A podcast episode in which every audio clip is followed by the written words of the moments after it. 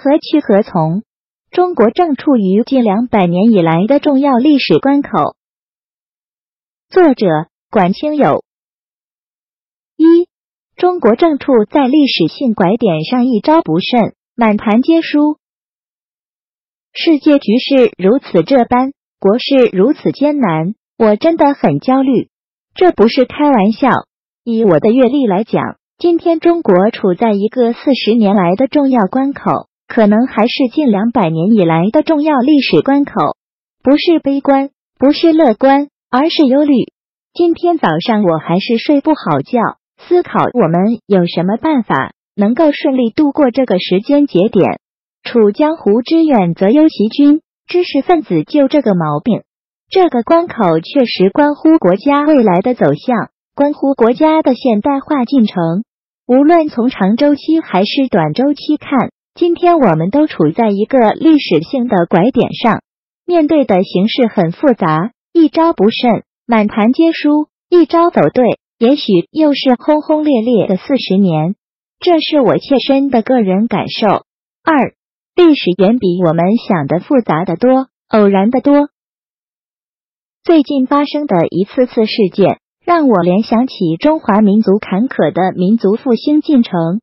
我不是引导大家去梳理仇恨，可以类比的是什么？一八四零年的鸦片战争，一八九四年的甲午战争，甚至一九三七年日本全面侵华。甲午海战是中国近代最后一次关乎现代化进程的努力。一九三七年日本全面侵华，则终结了国民政府的黄金十年。过去四十年，我们经历了史无前例的大开放、大改革，我们也习惯了经济的高速增长、人均收入的高速增长。短期来看，最近三五年，我们在座各位可以说是多收了三五斗。中国两三亿新中产总体上是受益的，同时还有一部分群体，他们的收入和社会地位相对下降了。所以，消费升级的同时出现了消费降级。当我们讨论社会议题、政策议题和国际议题的时候，这点不容忽视。最近关于中美贸易战，民间的声音一边是主战派，一边是主和派。我脑海中忽然回到了当年李鸿章和翁同龢的争论。翁同龢站在道德制高点上指责李鸿章，大意是说。你怎么长他人志气，灭自己威风？朝廷给你那么多钱，建立强大的北洋水师，必须打。李鸿章则比较务实，反问翁：“你知道我们主力舰的航速、射程和日本的差距吗？”翁同龢是道德治国的典型代表，对工具参数没有概念。日本军舰一分钟打三炮，我们一分钟打一炮，打慢点不就是了？历史远比我们想的复杂的多，偶然的多。三，金融规模越来越大，实体企业越来越可。今天面临着内外的双重压力，在此情形下，怎么看待短期的问题？如何抓住机遇，规避风险？我们经历了严厉的金融整顿，上半年引起了很多言辞激烈的讨论。最近几年。国内经历了明显的资产泡沫流动，官方学者的说法是金融过度繁荣。二零一六年，中国金融业增加值占 GDP 比重一度达到百分之八点三，这个数字已经超过了美国和日本。在成为科技大国、创新大国、商业大国之前，我们先成为了金融大国，脱实向虚。金融和实体经济不匹配的情况出现了，上市公司从市场上融来钱，发现实体领域没啥可投资的，就拿钱买银行理财。这些钱规模太大了，银行投不过来，于是又委托基金公司打理。基金公司拿到钱后，发现也没什么可投的，于是再把钱用在银行的同业存款、同业票据上去。这就是所谓的脱实向虚，金融空转。一方面金融规模越来越大，一方面实体企业却越来越可。这就是金融整顿背后的根本。如果再深究，为什么会出现这种情况？有两个原因：一是监管没有跟上，二是货币的闸门太松了。最近几年，除了去年，中国的 M 二增速一直保持在百分之十二、百分之十三左右。二零零七年 M 二余额是四十七万亿元，到现在已经是一百七十万亿元。老百姓调侃说票子发毛了，虽然不严谨，但大概是这个意思。货币超发，而且一发不可收拾。为什么没有管住货币闸门？里面有很多原因，这是个复杂的学术问题，今天暂且不讨论。但有一点是确认的。如果靠印钱能解决问题，那么津巴布韦和委内瑞拉一定是全球最大的经济体。有朋友曾经送过我一沓巨额的津巴布韦钞票，我见过面值最大的是一张一百万亿。前不久，苹果公司的市值超过了一万亿美元，成为了人类历史上第二个市值过万亿的企业。第一个是我们的中国石油，二零零七年十一月上市当天。四十八元一股，市值超过七万亿人民币，折算成美元，当时是一点零四万亿美元。因此，我觉得苹果不算什么。这是一段小插曲。在实体企业融资难、融资贵的背景下，金融机构一下成了坏人，被视为土豪，哄抬房价的推手，遭遇管理层的一刀切。这两年灰头土脸，可以说。如果没有二零一六年四季度以来的金融整顿，今天我们面临的境况会更差。过去是一刀切，今年年初则出现了微调，开始降准。有些不负责任的媒体误导舆论，说是放水，其实降准是一个中性手段，不是全面宽松，不是一降准就放水。降准和放水是两回事。四，未来十年是一个敏感转折点。大国间的矛盾和冲突不可避免。政策微调的另一个因素是外部压力。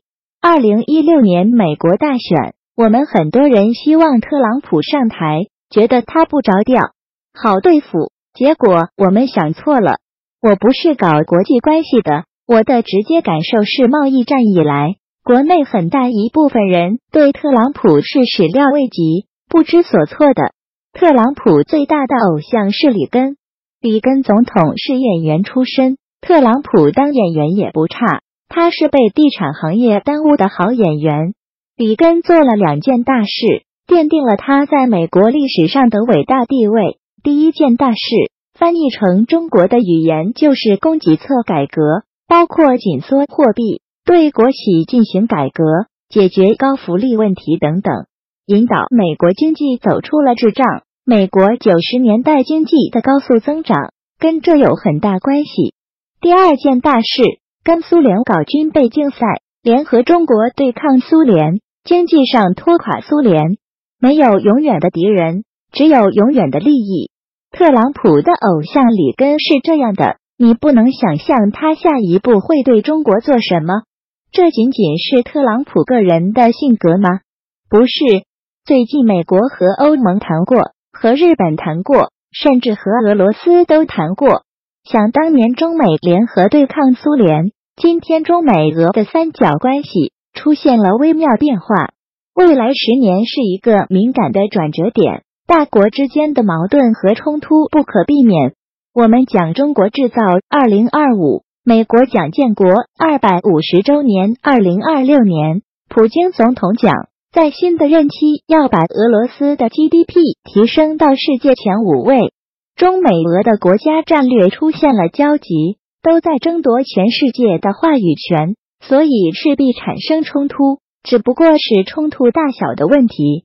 五，宽松政策的作用越来越弱，企业一定要降低杠杆。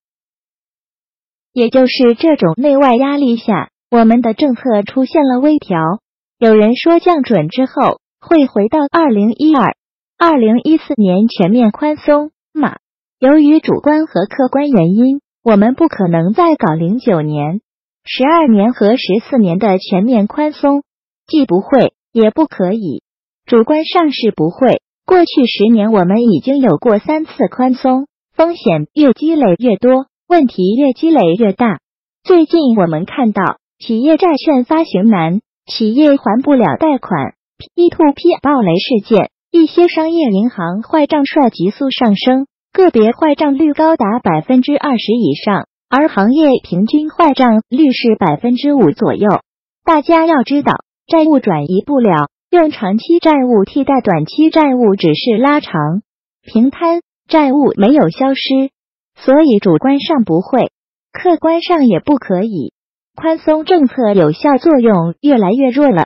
二零零八年第一轮宽松，两个季度见效，GDP 从百分之六点四反弹到百分之十二点二，反弹五点八个百分点，持续四个季度。二零一一年第二轮宽松，五个季度见效，GDP 从百分之七点五反弹到百分之八点一，反弹零点六个百分点，持续两个季度。二零一四年上一轮宽松，八个季度才见效，GDP 只从百分之六点七反弹到百分之六点九，反弹零点二个百分点，持续两个季度。在做创业的，你们还敢加杠杆吗？十四年宽松以后，大量的人是吃过亏的，传统企业如此，互联网企业也是如此。对于企业来说，即便出现二零一四年的全面宽松，也一定要把杠杆降低。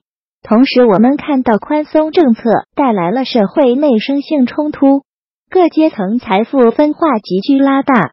二零零八年之前，很多人通过个人努力可以进入更上面的阶层，十年之后会发现希望越来越小。现在的社会充满了戾气和求富心理。